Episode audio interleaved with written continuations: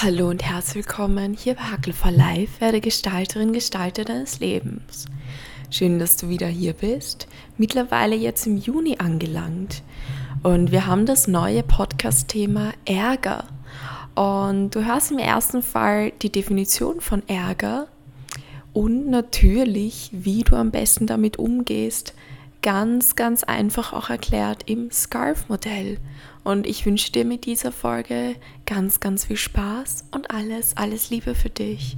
Enjoy!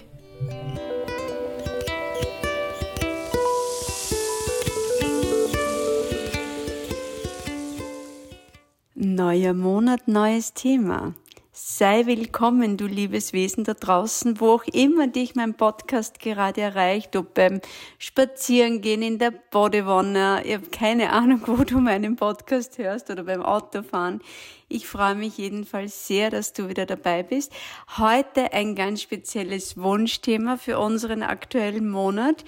Konstruktiver Umgang mit Ärger. Warum? Äh, ich habe schon mal eine kurze Folge da dazu gemacht, aber mir hat es in den letzten Wochen so oft äh, erreicht, dieses Wunschthema, da nochmal was dazu zu machen. Und diesem Wunsch möchte ich gerne heute nachgeben. Ich würde mir gerne mit dir aus einer anderen Perspektive nochmal ganz kurz Ärger anschauen. Wie entsteht überhaupt, dieses Ärgergefühl?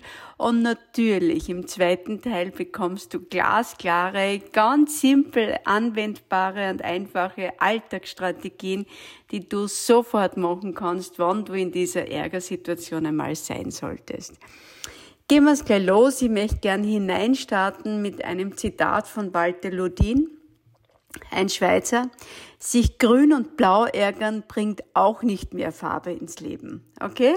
Also das, nur dass du mal gleich, äh, wie soll ich sagen, hineingeführt wirst in das, worum es mir da geht. Was ist grundsätzlich Ärger? Lass uns das nochmal, nochmal umspannen, nochmal kurz in die Definition gehen.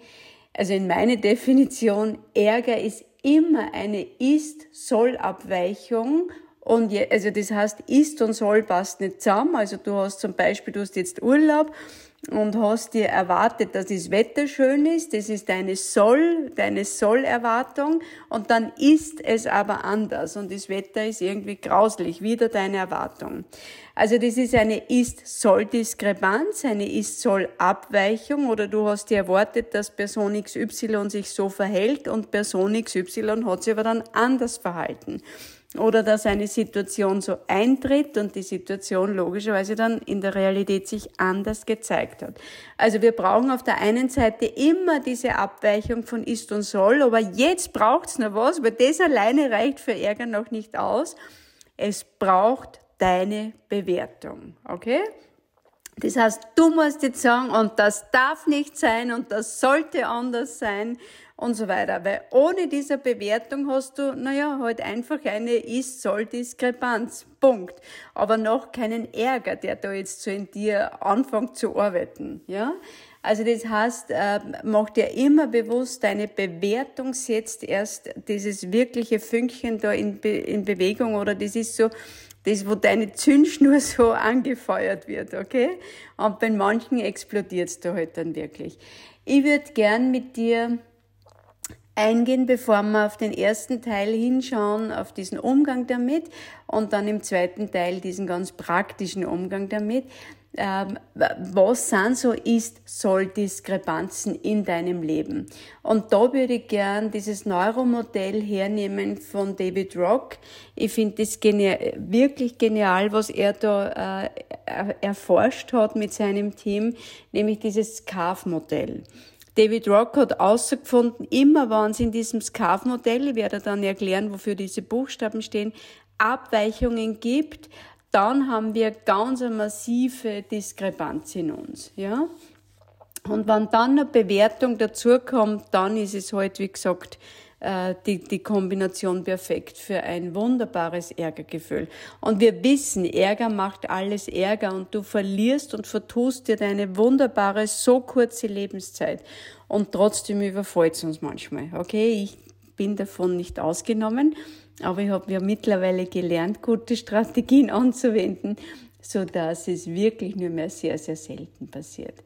Also, lass uns hineinstarten in dieses SCARF-Modell. Wofür steht SCARF? S steht für Status. Status würden wir sagen, das ist die Wichtigkeit in Bezug auf andere Menschen. Das heißt, wenn mir jemand in meinem Status verletzt, wenn jemand sagt, na ja, du, so nach dem Motto, wenn da so eine Abwertung kommt, dann tut das etwas mit uns. Weil wir haben grundsätzlich eine Ist-Situation von dem, wie wir gerne hätten, wie andere Menschen mit uns tun sollten. Und wenn sie dann anders tun, jetzt halt speziell auf Status, betrachtet und uns möglicherweise abwerten, uns Dinge nicht zutrauen oder irgendwie abfällig über uns reden oder äh, so in irgendeiner Weise hinter unserem Rücken sogar reden und wir das dann mitbekommen, dann löst das in unserem Hirn eine Gefahrensituation aus, okay? Weil dieses SCARF-Modell, das ist ganz entscheidend für das, was neurobiologisch dann in, in deinem Hirn abgeht.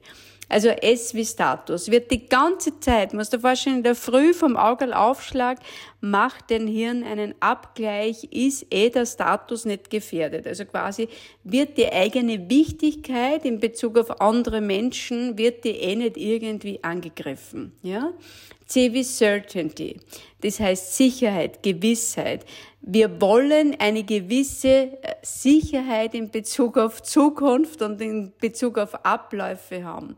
Und wenn das irgendwie widersprüchlich ist oder unklare Erwartungen oder irgendwie komische, ähm, unvollständige Informationen gegeben werden oder massive Veränderungen auftauchen, dann macht es was mit uns. Wir sagen in der Psychologie, das triggert, ja, das triggert.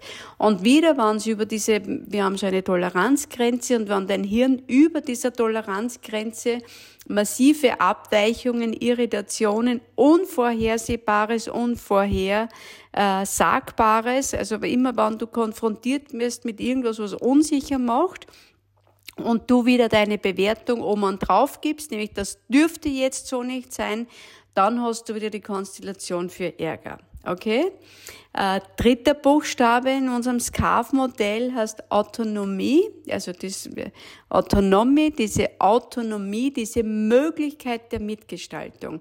Wir Menschen wollen irgendwie mitgestalten. Wir wollen irgendwie aber Wahlmöglichkeiten haben. Wir wollen irgendwas sowas haben wie, wie Spielräume, ja?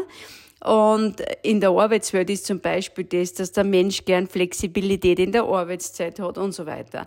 Und wenn das irgendwie nicht so ist und ich auf Punkt und Beistrich irgendwie so alles vorgegeben kriege, ja, und keine Mitsprachemöglichkeit, keine Mitgestaltungsmöglichkeit mehr habe, dann und wieder mit meiner Bewertung dazu, das möchte ich jetzt immer dazu sagen, weil ohne dem funktioniert's nicht, dann kann das zu einer massiven Ärgersituation führen, weil es im Hirn wieder halt Gefahr triggert. R steht für Relatedness. Das ist die Beziehung zu anderen Menschen. Ja? Und wenn diese Beziehung irgendwie äh, durch Ausgrenzung, durch Isolation, äh, zum Beispiel auch durch Abwesenheit von jemandem, äh, äh wie soll ich sagen, gelebt wird, zelebriert wird. Ich weiß jetzt gar nicht, ob das so passt, diese Beschreibung, aber ich glaube, du weißt, was ich damit meine. Also, wenn diese Beziehung irgendwie gefährdet ist, nicht so ist, wie du dir das vorstellst. Ihr habt euch ein Treffen ausgemacht und der andere erscheint irgendwie nicht. Ja, sagt dir auch nicht Bescheid dann kann das sein, dass das irgendwie die Beziehung zum anderen gefährdet und jetzt kommt wieder deine Bewertung, das sollte so nicht sein und so geht man doch nicht mit Menschen um und so weiter. Und dann kann es sein, dass da ein massiver, durch diese Gefahrensituation in deinem Gehirn, ein massiver Ärgergrund gegeben ist. Und der letzte Punkt von unserem SCARF-Modell, das ist Fairness. Und Fairness heißt, die Wahrnehmung quasi von einem fairen Vorgehen. Das heißt, irgendwie, also, wie Sie sagen, mitkriegen, dass es da halbwegs fair geht in der Kommunikation, dass da einfach Regeln fair zelebriert werden und nicht, dass der eine mehr äh, Regeln äh, aufgesetzt kriegt wie der andere. Ja, dann kann es sein, dass man da ganz stark anspringt und sich dann drüber ärgert. Bei dem geht das durch und wird überhaupt nicht sanktioniert.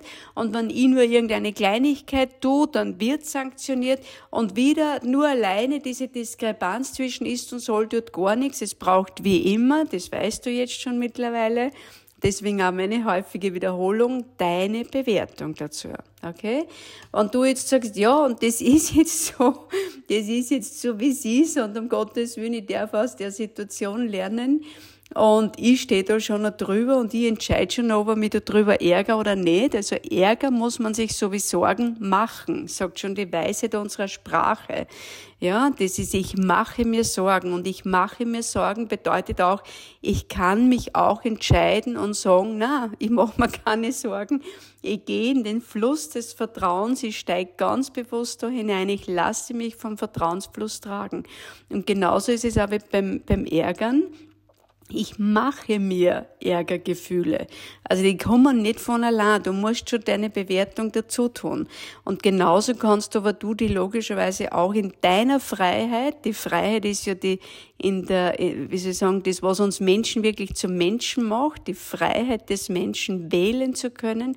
Und du kannst auch frei wählen, äh, zu sagen, ich ärgere mich nicht darüber ich halte es jetzt einfach so aus und ich ärgere den Ärger, indem ich mich nicht darüber ärgere. Ja?